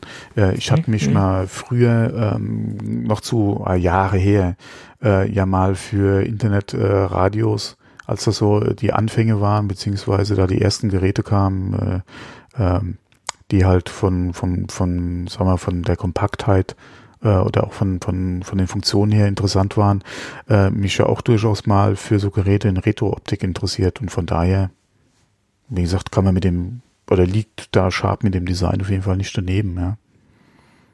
Also für mich. Ja, es Sagen ist so, ein äh, ansprechendes geben, Design. Es Also, mag Leute geben, die nichts mit anfangen können, aber ich finde es durchaus äh, interessant, ja. Ja, ja, klar. Es ist jetzt nicht so polarisierend. Es ist ein Retro-Design und äh, in Ordnung. Ist vollkommen in Ordnung. Gut. Dann kommen wir zu einem, einer Firma, die wir lange nicht mehr thematisiert haben und wo äh, wir ganz, ganz, ganz viele Nachrichten von Hörern bekommen, wann ich mal wieder ein Lassie-Produkt bespreche. Mein Gott, äh, Lassie scheint wohl irgendwie äh, extrem gehypt zu sein. Wundert mich ja nicht. Im Mac-Bereich ist das eine sehr beliebte Marke und ich bin auch ein extremer Lassie-Fanboy, muss ich dazu sagen. Äh, ich mag die Produkte äh, und ich habe sie wirklich lieben gelernt und ich setze sie auch wirklich ähm, äh, im, im Alltag ein, als, als Werkzeug, als Tool. Äh, und äh, das, das zieht sich wirklich ähm, durch mein, mein komplettes IT-Leben durch mittlerweile. Äh, und, und die laufen stabil, ganz klar. Bloß es ist halt nicht so, dass ich jetzt mal so einen kompletten Zugriff auf dieses äh, Lassie-Portfolio habe und alles testen kann, was ich gerne testen würde. Äh, da muss man halt auch schauen, was man zur Verfügung äh, gestellt bekommt.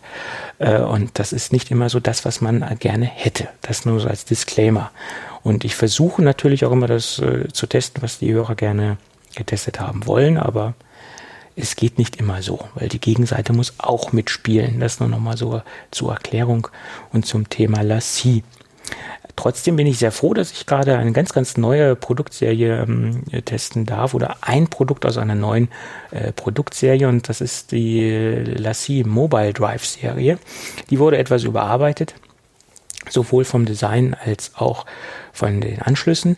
Äh, wir haben jetzt quasi USB-C on board. Ähm, wir haben bei den, bei den Anschlussmöglichkeiten, wie auch bei den kompletten Lassie-Produkten mittlerweile, äh, die USB-C-Geschichte wurde äh, an die Platte angebracht als Konnektor und wir haben beide Kabel mit dem Lieferumfang enthalten, das heißt sowohl USB-C als auch von USB-C auf USB 3.0 oder wie sagt man so schön, USB 3.2 Generation 1 heißt es ja demnächst, um das jetzt ganz äh, zukunftssicher abzubilden.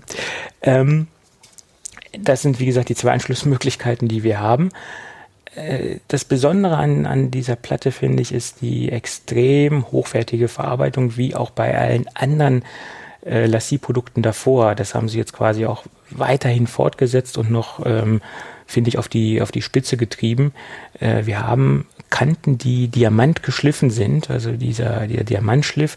Und somit haben wir auf der, auf der, auf der, auf den Gehäusekanten diesen, diesen Glanz, den man bei diesen typischen Aluminium- oder Vollaluminiumgehäusen haben. Wenn man da einmal mit einem Diamantschleifer rübergegangen ist, dann hat man da quasi so eine Glanzkante gesetzt oder die, die Phase an dem Gerät wurde dann nochmal Diamant geschliffen. Ähm, das Aluminiumgehäuse macht einen extrem festen, extrem wertigen Eindruck. Ähm, dadurch, dass es äh, Sandstrahl behandelt worden ist, auch etwas ähm, kratzresistenter als wahrscheinlich marktbegleitende Produkte ähm, und einen sehr vollen Eindruck. Also wenn man jetzt draufklopft, klingt das nicht so, äh, klingt das nicht hohl, sondern sehr, sehr voll. Ähm, also es fasst sich auch sehr massiv an. Trotz, dass es ein sehr leichtes Gehäuse ist, hat man das Gefühl, ähm, extrem wertig, ein extrem wertiges und robustes Produkt in der Hand zu haben. Obwohl es ja nicht aus der Rugged-Serie von Lassie äh, kommt, sondern wie gesagt aus der Mobile Drive-Serie. Äh, Im Inneren werkelt äh, logischerweise eine Seagate-Festplatte, äh, eine zweieinhalb Zoll Platte in dem Sinn. Ähm, und ähm, das sind so die großen Eckdaten. Äh, es, man kann halt auch zu einer Weiterentwicklung aus dem äh, zweieinhalb Zoll Festplattenbereich jetzt nicht großartig äh, viel äh, erzählen, weil das Produkt. Habe ich jetzt erst ein, äh, zwei Tage auf dem Tisch und somit kann ich von Langzeiterfahrung noch nicht sprechen sicherlich werde ich das tun, wenn irgendwas Negatives passieren sollte mit der Platte oder sie ausfallen sollte, was ich aber jetzt nicht unbedingt vermute, weil mm, die machen das mittlerweile 30 Jahre lang Lassie und ich glaube, die sollten wissen, was sie tun oder sie wissen, was sie tun. Eine extrem solide Platte auf einem sehr hohen Verarbeitungslevel. Äh, ich würde sagen, eine gute, ein guter Allrounder, wenn man Daten ja, ein Datengrab braucht für Auslagerungen, für Backups etc., etc. was man halt so äh, auf eine zweieinhalb Zoll Platte draufpacken will oder kann oder muss, wenn es nicht unbedingt eine SSD sein muss, sondern nur, äh, mhm. wenn an die langsame Geschwindigkeit ausreicht, die halt eine konventionelle Platte heutzutage äh, bietet. Besonderheit ist noch, es gibt ist ein kleines Bundle dabei, was man äh, noch hervorheben sollte. Wir haben einmal dieses äh, Software-Kit, wo auch eine Backup-Lösung dabei liegt. Äh, die ist, äh, denke ich, relativ gut umgesetzt, ähm, ähnelt ansatzweise äh, den, die, den Tools SuperDuper und Carbon Copy Cloner. Ich sage jetzt an, ansatzweise, den Funktionsumfang haben sie natürlich nicht. Aber äh, wer jetzt ein normale, normales Backup machen möchte, ähm, gerade im Mac-Bereich äh, noch zusätzlich zum Time Machine, sollte sich mal das Toolkit anschauen. Das ist für ein rudimentäres äh, Backup in dem Sinne gar nicht so schlecht. Und es, es liegt halt dabei. Und ein weiteres Bundle, was der Platte noch beiliegt, ist, dass man einen Monat die Adobe Creative Cloud dazu bekommt, also einen Monat kostenlos. Ist auch ganz nett. Ähm, somit relativiert sich dann so ein bisschen der Preis. Derzeit liegt die äh, 1 Terabyte Version ähm, bei Amazon bei 89 Euro. Ist, wenn man die, Vergleichsweise, die vergleichbaren Produkte sich anschaut, etwas teurer. Dafür bekommt man aber eine absolute Premium-Platte in einem Premium-Gehäuse. Ja, was heißt Premium-Platte? Man bekommt eine Seagate-Platte in einem extrem hochwertigen Aluminium-Gehäuse und das Design ist auch recht interessant. Wenn man sich die, die Seitenkanten anschaut, das ist ein bisschen von, den, von der Designsprache her schön und gut umgesetzt. Ja. Die Platte gibt es in zwei Farben, Space Gray und Mono Silber. Ähm, die Space Gray gibt es aber nur ab 2 Terabyte. In, äh, die äh, Space, Gray, Variante ist nur ab 2 Terabyte äh, in Space Gray zu bekommen. Silber gibt es ab 1 Terabyte. Und bis 5 Terabyte äh, geht es dann hoch. Äh, wie gesagt, 2,5 Zoll. Da muss man ja auch sehen, dass es da Limitierungen gibt. Ich glaube, 5 Terabyte am Stück ist da das Größte, was es im Moment gibt, so viel wie ich weiß. Deswegen ist es halt auch limitiert, größentechnisch. Ja, schönes äh, Produkt, konsequente Weiterentwicklung und äh, gewohnte Lassie-Qualität. Ja, also das war's. Von, von der Optik her gefällt es mir gut, ja. Ja, extrem slim, extrem klein und äh, schick. Gut gemacht. Ja, und äh, ready to run, also das heißt, die ist komplett vorformatiert, äh, startet ein kleiner Assistent, was man, wo man sie dann quasi einsetzen möchte auf ähm, Mac oder auf Windows. Das Ding ist quasi dann nachdem, wenn der Assistent durchläuft, äh, komplett einsatzfähig. Also nicht sofort, aber es startet halt dieser Assistent, den man dann auswählen kann. Ja, schönes Produkt. Jo. Das äh, waren die beiden Produkte, die mir, die mir in mein Testlabor gespült worden sind. Ja, dann wären wir doch, denke ich, heute auch wieder am Ende der Sendung angelangt. Das hast du jetzt wieder schön gesagt. Das, das können wir demnächst auch vom Band abspulen. Man muss es nicht immer sagen. Mal einmal einsprechen, ja. Man immer nur auf so einen vordefinierten ähm, Button Genau. drücken, genau. Dann, Mhm. dann auf dem äh, Board dann kurz abspielen. Ja. Ja, okay. Äh, Den winken wir mal zur Firma Rode rüber. Vielleicht gibt es ja noch ein neues Mischpult. Ja, Rogueposten, ja, genau.